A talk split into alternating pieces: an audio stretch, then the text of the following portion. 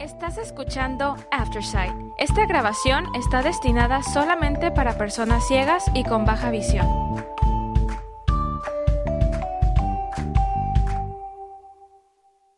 La programación regular de este podcast no está disponible en este momento.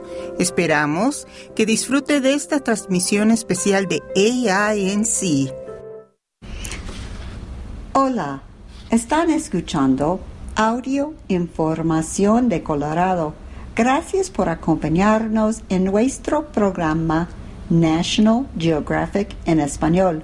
Mi nombre es Jennifer. La grabación a continuación tiene la intención de ser utilizada para dar acceso a los ciegos, a los que tienen algún impedimento visual y para todos aquellos que experimentan cualquier limitación para acceder a material impreso. El primer artículo se llama Trombosis y vacunas ¿Existe alguna relación? La aparición de casos de trombos en la población vacunada arroja una sombra de duda sobre estos fármacos, en concreto el desarrollado por AstraZeneca. Con el mundo en emergencia sanitaria desde hace más de un año, los datos avalan los beneficios de las vacunas contra el coronavirus. La vacunación es la única estrategia posible ante un virus contra el que no tenemos fármacos eficientes. Vacunar consiste en enseñar al sistema inmunitario qué es lo que debe detectar y atacar. El objetivo es hacer que el sistema inmunitario aprenda a detectar a los patógenos sin tener que sufrir la enfermedad que estos producen. Sin embargo, las vacunas son de largo la terapia clínica que más recelos produce en la población. Una de las, uno de los principales recelos contra las vacunas contra el SARS-CoV-2-19 se basa en que se han desarrollado en tiempo récord. Este motivo no tiene sentido si se tiene en cuenta que las condiciones tecnológicas tecnológicas actuales en los ensayos clínicos que se han podido realizar al encontrarnos en una situación de pandemia lo han permitido así. Si las vacunas fuesen coches, sería como comparar el proceso de fabricación de un Ford T modelo de 1908 con el de cualquier coche actual. Todo fármaco aceptado por los organismos reguladores y ya en el mercado pasa a lo que se llama fase 4 o farmacovigilancia. En esta situación se encuentran todas las vacunas aceptadas por la Agencia Europea o Estados Unidos de medicamento.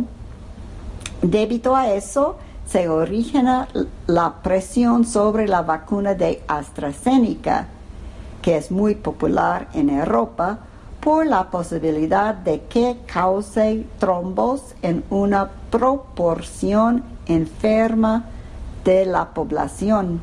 Tan solo de dos y tres casos entre un millón de personas vacunadas. ¿Debemos bloquear una vacuna por esta posibilidad? Muchas voces tienen claro que no. ¿Qué es una trombosis y cuáles son sus causas? La trombosis consiste en la formación de coágulas en el sistema circulatorio que cuando se mueven bloquean el flujo sanguíneo y origen ictus y infartos cerebrales o de miocardio. La formación de coágulos es un proceso natural que impide que nos desangremos cuando el sistema circulatorio se ve dañado. El problema surge cuando la coagulación se produce sin que haya daño en los tejidos. La vacuna de AstraZeneca ha sido asociada a ciertos casos, 222 por el momento, de trombosis venosos profundas. Estas trombosis se producen por anomalías que afectan el flujo sanguíneo en venas centrales del sistema circulatorio. Se pueden deber al sedentarismo o la obesidad, a pasar demasiado tiempo en un avión, síndrome de la clase turista, reposo en cama, factores genéticos, fracturas, embarazos o haber dado a luz, tomar anticonceptivos, etc. Es decir, múltiples actividades cotidianas. ¿Puede la activación del sistema inmunitario originar trombosis? Sí, es posible. La producción de coágulos con bajada del número de plaquetas es un fenómeno raro, pero puede darse de la forma natural. De hecho, en enfermos de COVID-19 es el tipo de trombosis más, habitual, es decir, la infección vírica ya de por sí produce fenómenos de trombosis con eh, reducción de plaquetas. Dentro de esta categoría encontramos la inmunotrombocitopenia con descenso de plaquetas, una respuesta autoinmune, es decir, la causa de los trombos y la bajada de plaquetas es el propio sistema inmunológico que por alguna razón genera anticuerpos que activan las plaquetas originando trombos. Y la pregunta es, beneficio, riesgo, la balanza normal en la medicina actual. El organismo humano es un conjunto de células y factores que actúan de manera armónica durante la mayor parte del tiempo. Los problemas surgen cuando este equilibrio se rompe por cualquier factor. En condiciones normales, sin vacunas ni pandemia ni por medio, la incidencia de la inmunotrombocitopenia es de 3 o 4 casos entre mil 100 mil habitantes por año. Es lo que se suele considerar, por lo general, una enfermedad rara. En que lo que llevamos de vacunación en la EMA le han llegado 222 casos de trombosis entre 34 millones de vacunados un total de 0.65 casos por 100 mil vacunadas. Esto, vacunados. Esto indica 4.61 casos menos de lo esperado de esta enfermedad en la población adulta. Hay, por tanto, motivo para preocuparse no, estos son los argumentos. Las vacunas están formadas por los antígenos contra los que queremos que el sistema inmunitario actúe y los coadyuvantes que ayudan a activar el sistema inmunitario. Si la producción de trombos dependiese de lo con coadyuvantes, mucho más personas habrían sufrido el mismo problema. Pero no ha sido así. Se puede, por tanto, descartar un efecto de las adyuvantes de las vacunas.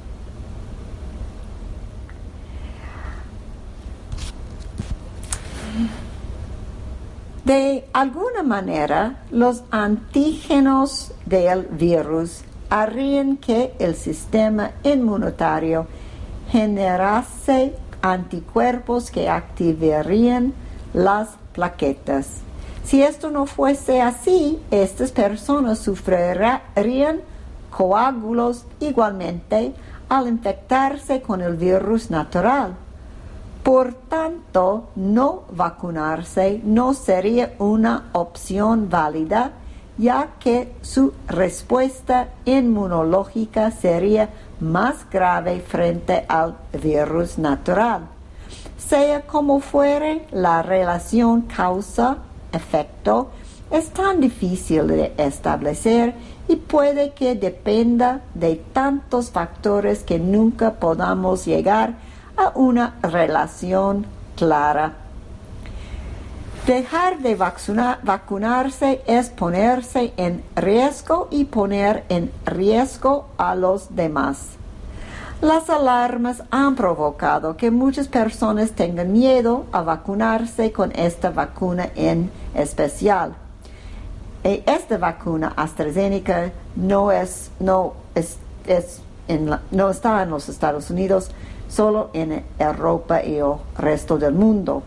Pero eso pone en peligro a estas personas a quienes se relacionan con ellas, no solo por contraer la COVID-19, sino por las secuelas que pueden producir de las que bastante se ha hablado. Se han realizado estudios de riesgo con la vacuna de AstraZeneca y todos ellos han indicado el alto beneficio de la vacunación, especialmente en situaciones de alto riesgo de contagio. Es decir, la posibilidad de enfermar y morir por el contagio con el SARS-19, el COVID-19, es entre mil y diez mil veces mayor que la de sufrir unas trombosis, que puede ser solucionada clínicamente por la vacuna. Y por fin, pese a eso, el alarmismo se ha extendido. Es más, pacientes con em- este inmunotrombocitopenia ya diagnosticada antes de la pandemia han sufrido carencias en la asistencia sanitaria adecuada durante esta, que han puesto en peligro su vida aún sin contagiarse ni vacunarse. Está claro que la vacunación es la única estrategia posible ante un virus contra el que no hay fármacos eficientes. El próximo artículo se llama Radon, el gas doméstico invisible que provoca cáncer. cáncer. La exposición a este gas incoloro es un factor clave en la aparición de cáncer de pulmón. Buena parte de las viviendas de oeste peninsular están expuestas a este gas y también aquí en Colorado, del que la OMS ha establecido que el segundo factor, factor de riesgo de cáncer de pulmón en fumadores y el más importante entre los nunca fumadores. El gas radon es un gas radioactivo que produce de la descomposición del radio 226.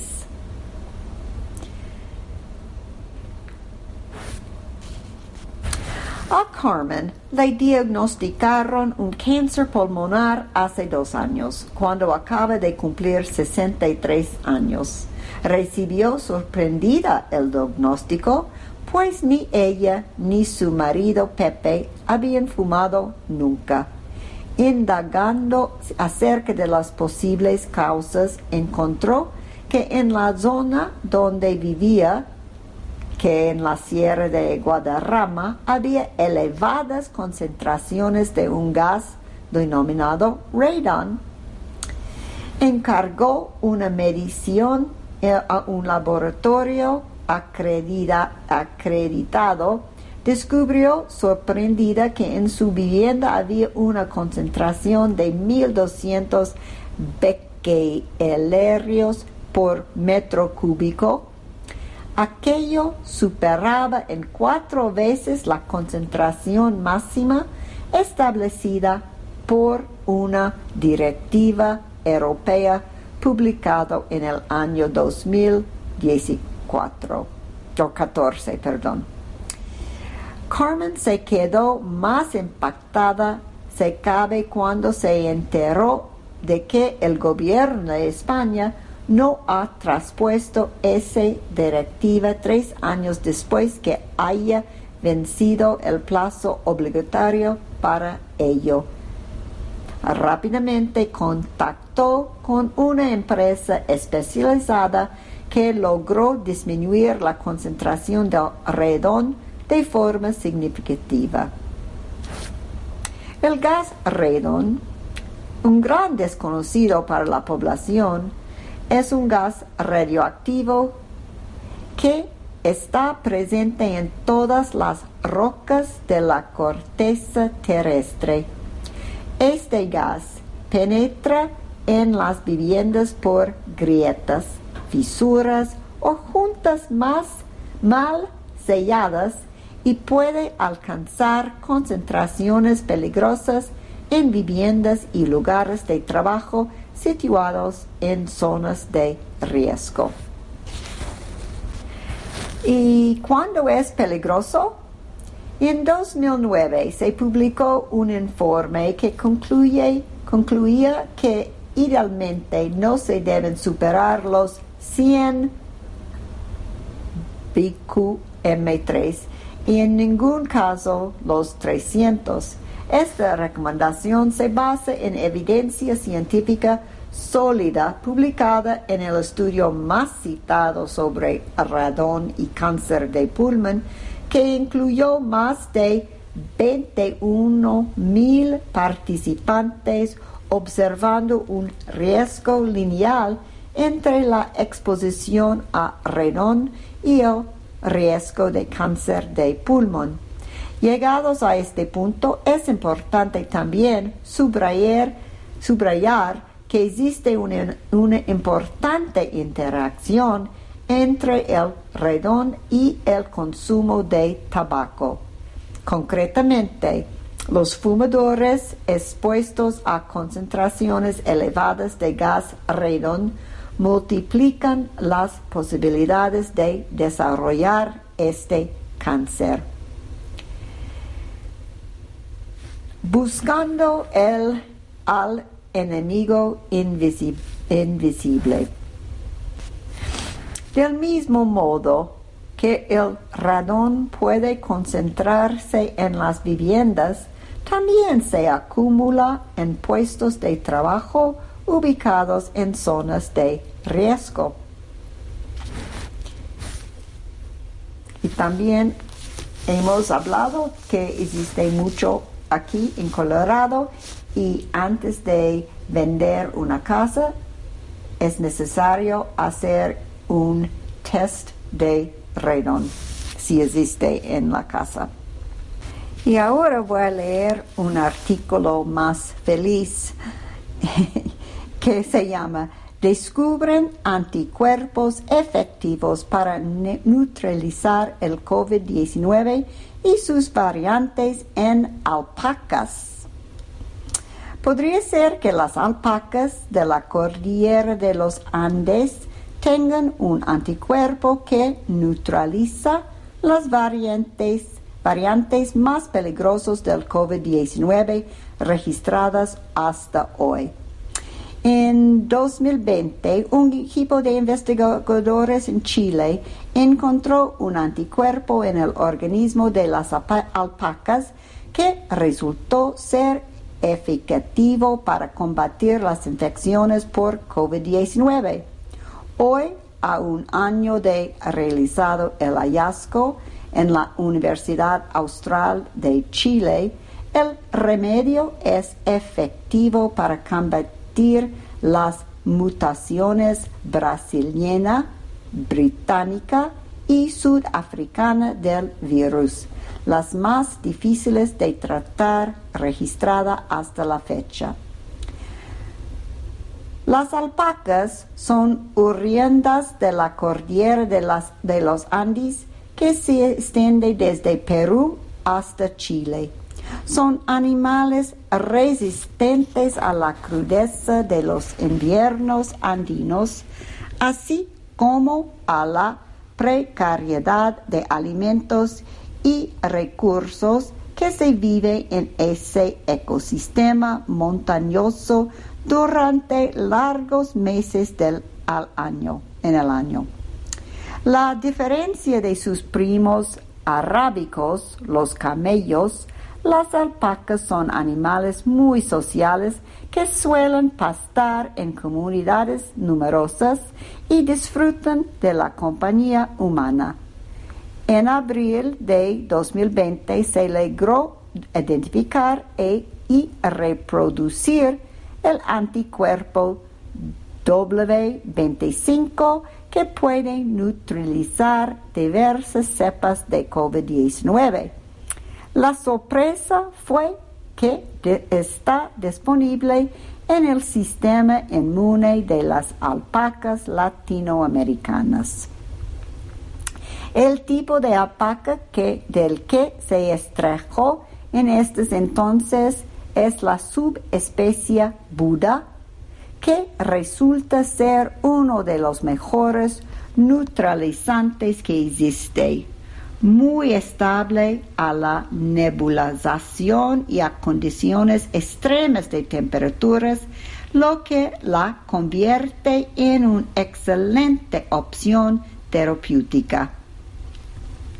Los resultados obtenidos en esta universidad, también en Australia, mostraron que el anticuerpo W25 puede neutralizar las variantes más peligrosas de COVID-19, pero lamenta severamente que el proyecto de investigación no haya recibido el apoyo económico necesario.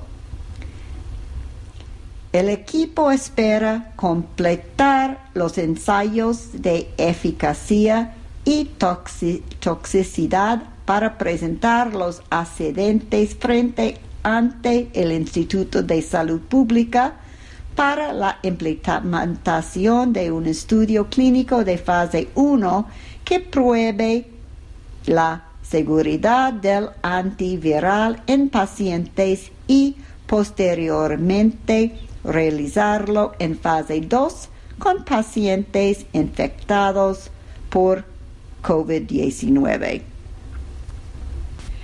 Y no solo eso, los investigadores chilenos encontraron propiedades muy estables en la expresión del anticuerpo que permiten bloquear la transmisión del virus. Esto facilitaría su producción para ponerse a disposición de la población en todo el mundo. Además de todo, promete ser una terapia de bajo costa. Esta es Audio Información de Colorado. Gracias por habernos acompañado en National Geographic en español. Me llamo Jennifer. Por favor, continúen escuchando nuestro programa. Si ha disfrutado de este programa, por favor suscríbase a nuestro servicio gratuito en nuestra página web www.aincolorado.org o llamando al 303-786-7777.